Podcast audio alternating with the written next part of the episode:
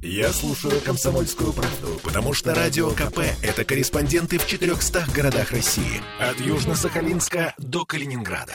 Я слушаю «Радио КП» и тебе рекомендую. Кадровые перестановки в Смольном. Администрация Петербурга определилась с кандидатурой на пост политического вице-губернатора. Это будет Максим Мейксин, человек, который уже работал в Смольном. При Полтавченко он был главой Комитета экономического развития, промышленной политики и торговли. Беглов в 2019 году э, сначала сделал его советником губернатора, а потом перевел на должность главы администрации Центрального района. Это после того, как предыдущий начальник района не справился с уборкой аномального снега в первую Бегловскую зиму в зиму Бегловского губернаторства.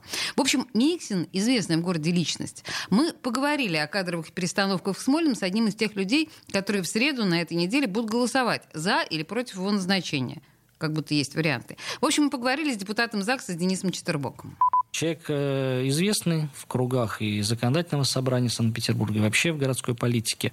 Для него это тоже новый участок работы, потому что если посмотреть на его карьерное продвижение, то он занимался разными вопросами, начиная от промышленности, такая глобальная история, когда необходимо, с одной стороны, и э, привлекать каких-то инвесторов новых, mm-hmm. с другой стороны, делать так, чтобы действующие промышленные предприятия не загнулись из-за бюрократических каких-то э, напоров или сложной экономической ситуации работа главы администрации, она предполагает больше такой хозяйственный подход, то есть это крыши, это трубы, это вывоз мусора, с учетом того, что центральный район один из э, сложных районов, связанных... Все, что мы любим, особенно зимой. Особенно зимой, с вывозом снега и так далее. Мексину повезло. Вот, поэтому... Эм... А повезло в смысле зимы нормально не было? Ну, вот, не было, не было, а вот сейчас-то, может, и будет. Погоди, в девятнадцатом году, э, значит, Беглов его сослал в центральный район, в двадцатом году зимы чего не было, было. В 2021 году, ну, в общем-то, тоже по большому... Да, повезло. Хорошо. Вот, поэтому для него это новый участок работы. И пообщавшись с коллегами вот в кулуарах, да, я не услышал каких-то мнений, связанных там, с отрицательным отношением к такому назначению. То есть примут? Это судить э, нам можно будет только по итогам голосования. Вот. Но если говорить э, за себя, то я намерен поддержать его кандидатуру. Хорошо. А кто будет курировать в Смольном городское хозяйство вместо Бондаренко? Уже есть есть... Пока ответа на этот вопрос нет, э, и не случайно будет рассматриваться только одна кандидатура. Я думаю, что вопрос жилищно-коммунального хозяйства, пожалуй, это самая расстрельная позиция в блоке это правительства. А во-вторых, э, здесь нужен человек э, с действительно серьезным опытом в сфере вот хозяйственной деятельности, который не только поработал, может быть, главой района, но еще и, может быть, знает этот процесс с частной точки зрения, то есть, может, он работал какой-то крупной компании, э, связанные с э, уборкой или поддержанием в надлежащем состоянии жилищно-коммунального хозяйства, или же там в фонде капремонта. Ну вот, поэтому, думаю, именно с этим связана вот э, такая затяжка с назначением. Черная метка никому не хочет. Ну, это сложная позиция, где изначально ты входишь, скажем так, проигравшим, потому что... Потому что... Потому что, да. Потому, потому что, что это наша ЖКХ. Это наша ЖКХ. Это Питер, детка, везде плохо.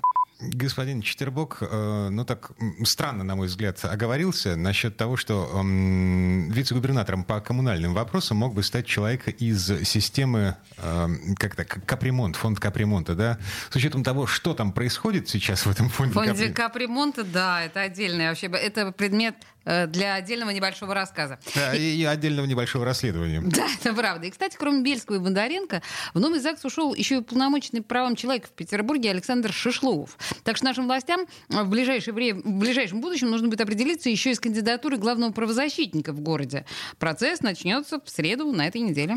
Процесс будет длинным, долгим и сложным, а по закону должен завершиться к 6, по-моему, декабря. А длинный и долгий он э, сложный из-за того, что, ну, извините, где найти опять же, человека достаточно авторитетного для того, чтобы быть правозащитником, и при этом не связанного с, ни с властями, ни с политическими партиями. У нас не будет в городе правозащитника, не связанного с властями. Дима, это ты прекрасно знаешь. Не может быть независимого правозащитника при том э, положении вещей в Петербурге, которое существует. Um, это будет особ... однозначно особенно, человек, связанный с властями. Особенно с учетом того, что главный правозащитник в нашей стране, омбудсмен в России, да, генерал э, милиции. Да, поэтому... Милиции, генерал. Но это такого. да, абсолютно, как это называется, симптоматично. Пчелы против меда. Ладно, что касается Максима Миксина, чиновник молодой, ему 47 лет, экономист по профессии, начинал в администрации Кировского района Ленинградской области. При Полтавченко ушел в городской комитет экономического развития. В 2013 году возглавил этот комитет. И мы помним, э, это было такое спокойное время, да? Полтавченко тогда свернул значительную часть всех инвестиционных проектов. В общем, в 2019 году новый губернатор Беглов отправил Миксина разгребать проблемы Центрального района, ну и вот теперь возвращает его на должность политического вице-губернатора. Посмотрим, чем это обернется. Добро пожаловать. Вернемся буквально через пару минут. Темы дня.